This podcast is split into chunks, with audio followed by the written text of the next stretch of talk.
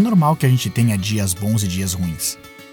A vida ela é feita de altos e baixos, e muitas coisas que a gente planeja às vezes não acontecem.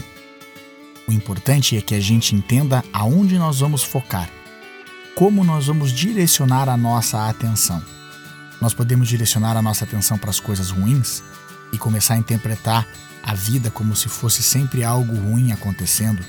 Nós vamos ficar mais deprimidos, vamos andar mais para baixo e não vamos conseguir seguir em frente. Ou nós podemos direcionar a nossa atenção para as coisas boas, para aquilo que depende de nós, para aquilo que nós podemos fazer para melhorar na nossa vida. Aí sim, o horizonte se abre, a nossa vida se floresce cada vez mais e a gente é mais feliz. No que nós vamos focar? O que tudo isso significa para a gente? E o que nós vamos fazer a respeito?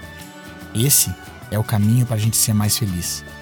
Esse é o caminho para a gente seguir em frente, sempre firme, forte e confiante.